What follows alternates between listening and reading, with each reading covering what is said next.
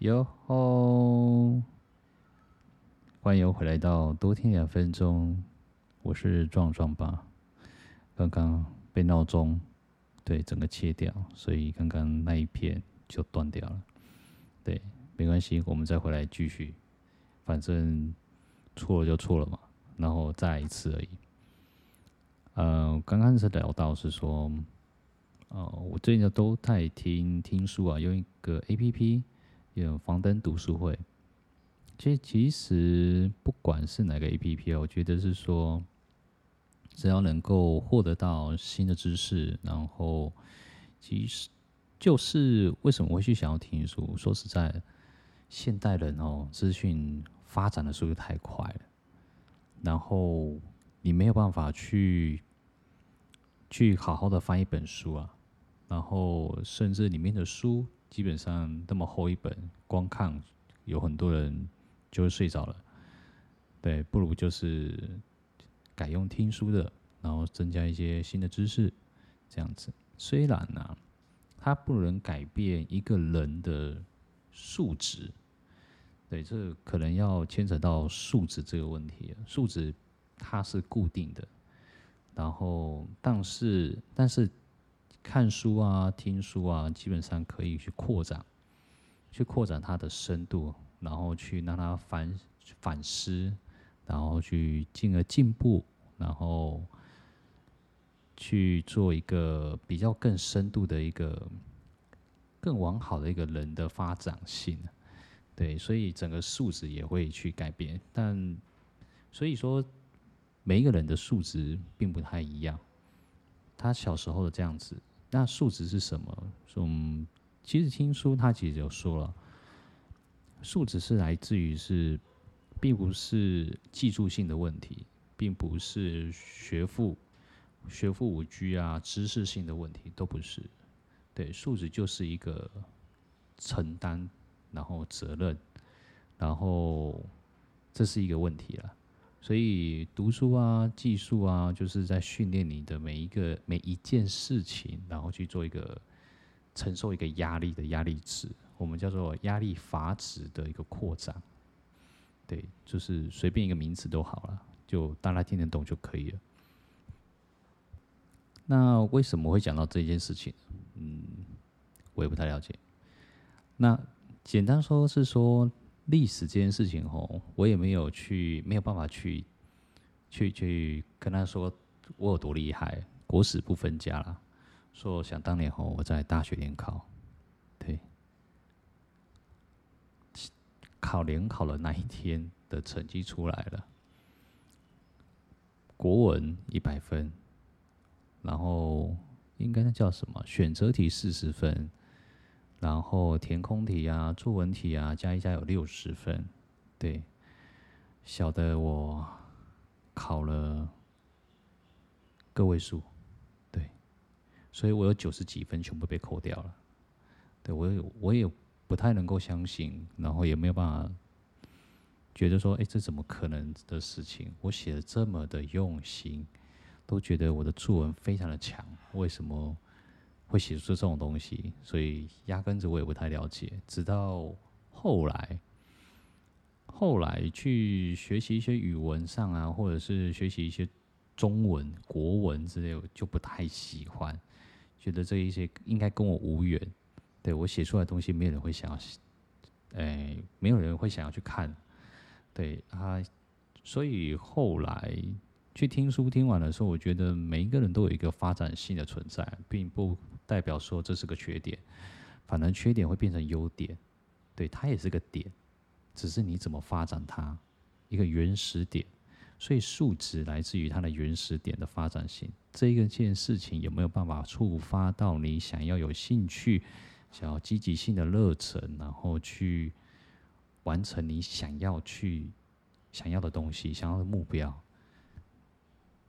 那应该蛮多人问我说：“哎，那你历史哪几分？”其实我历史也不及格，就不太了解为什么国史不分家。为什么？对，我应该历史应该蛮难，蛮平常考都还蛮 OK 的。到大学联考全部很糟糕，糟糕到连我都觉得有点不太可置信，觉得我国文历史完全不行。对。但是我蛮喜欢听历史的一些东西，然后会有一些想象性的空间，对，蛮喜欢听。算了，说一上历史课哦，蛮喜欢听老师在讲故事，对，讲故事反而比较能够于吸收。对，然后好，我们拉回来吼。这我看来听的那一本书叫郭德纲讲三国啊，郭德纲他是一个相学大师，对，他应该在网络上应该蛮有名的，对，先暂时就不提他的很厉害的部分。对，他在讲三国这件事情是从不一样的角度去去琢磨，对，比如魏、蜀、吴这三个国家，对，你把它想象成他把它。拟化成一种一家公司，大型公司，对，就刚好在三国这段期时期的时候，刚好有三家的公司，大型公司刚好去成立，然后互相的较劲，然后当然从小人物，然后逐渐的创出一家公司，就是创业，哎，就是你像想象中张飞啊、赵云啊、刘备啊，这三个只是个打工仔，对。只是流入市面上的打工仔，只是借着一个机会说，嗯，我们要来创业。然后为什么创业？对，为了汉地，还有恢复汉室，然后想要去创业这件事情，所以就一路的往上爬。当然呢，当然你会遇到一些困难。我们创业的时候会遇到一些困难，譬如我创造一家公司，发现有相平定并衡的一个公司，那个叫曹操、魏国出现了。魏国非常的多人脉，对，然后另外吴国也出现了，吴国一直存在于江南一地带，对，他们的人也是很蛮厉害的。他所以他又说到了曹操、刘备、孙权，其实他就讲到了，这其实魏国跟呃魏国跟蜀国这些两个大公司就不论了，他反而比较重视的是说，哎。孙权这个国家很妙，孙权的哥哥孙坚，应该吧？应该是啊。孙坚呢，基本基本上的老臣底下的老臣，包括老臣都跟过他的阿公，然后跟过他的哎，他的爸爸，然后跟过他的哥哥，然后现在又跟过他，然后反而反而老陈还会去听他的，表示他的领导能力。跟他的周旋的方式，跟他的机智，跟他的武力来讲话，基本上老臣们基本上应该是有一个暗赞，然后会觉得说，哎、也是蛮忠心的，不然早就造反了，对吧？所以他根据这家这三间公司，然后去做啊，这三三个国家，然后把它比喻成一家公司，然后去做一个抗衡的一个部分，就好比。对，我们把它拉到现在哦，很多人应该会觉得说，三星这个国，三星这个产业到底怎么发展？这可能会说到，我看了一本书哦，他说就是总体经济学里面这本书，他是这样说：当一个国家哈，每一个人每一个国家都会有一个都会有个紧急应变基金，然后应变基金呢，基本上是由美国去掌控的，那当美国去掌每一个国家都要给钱，那也不给钱，当然就是这一年我就不参加嘛。那如果有给钱的话，那个东西就变紧急预备基金，那是来干嘛的？当你一个国家如果接近要破产的时候，然后这些基金会跑到，会帮助你这些国家去复兴啊，然后去做去做一个成长性。对，所以三星就是韩南韩这个这个时代本来就已经快灭亡了，经济快破产了。后来美国去介入他们的政治、他们的经济，然后一路的往上，然后让他们拉拔起来，然后导致的一件事情，我们三星产业发展了，美国的公司受到威胁了，他们始料未及啊，所以这个蛮有趣的，对，然后导致现在什么？什么人才外流啊，然后技术转移啊，然后抄袭的东西都差不多，我都觉得还蛮有趣的。所以学到这种整体经济学，也可以学到一个蛮有趣的，可以看到现在到底发生什么事情。那以前这些国家、这些历史也发生什么事情，它都算是一个历史书啊。对，从历史然后看现代，应该如何去接近，然后如何去改善，然后就好比我们正在每一个人的都在创业，不管即将失业的，或者是准备要创业的。或者是准备要斜杠的，对，我觉得多看书啦，多看书没事，没事多看书，对，总是会有一些经验，然后去发展你另外一个，另应该说看书会那一个会有突发奇想，会想说，哎，这件事情好像可以耶，对，就会有一个激励性，会。别人做得到，我某为什么做不到？而且我的方式跟他的方式是一样的，对，那应该可以成功。我觉得蛮好的啊，对，所以我觉得鼓励大家啦。如果没办法看书，那就听书吧。听书有很多的 APP，对，然后我也不会说强调这个 APP 蛮厉害的，只是它在人文历史啊、家庭啊，嗯。生活，还有心理、社会，还有自我成长，我觉得每一件事情都兼顾到了，是蛮蛮不错的一个 APP 啊。就是有时候你骑机车，然后要去上班的这段期间，对，你可以好好的听，仔细的去听，至少听一半嘛。那这一半呢，呃，就好比我们在上一些课程。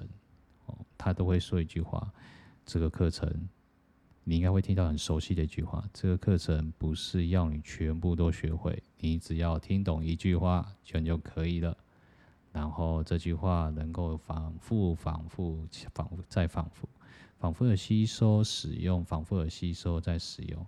其实，就另外一句话也在送给到各位了：最简单的东西是最大的武器。”并不是说你所有的技巧，然后所有的技术，所有的东西都具备了，这个才是最强的武器，并不是简单的东西重复做，对，做中学，学中做，这也是蛮，这是一定的规则啦，这是规则，所以希望你们也喜欢这次的视频、听频，呃，音频，嗯。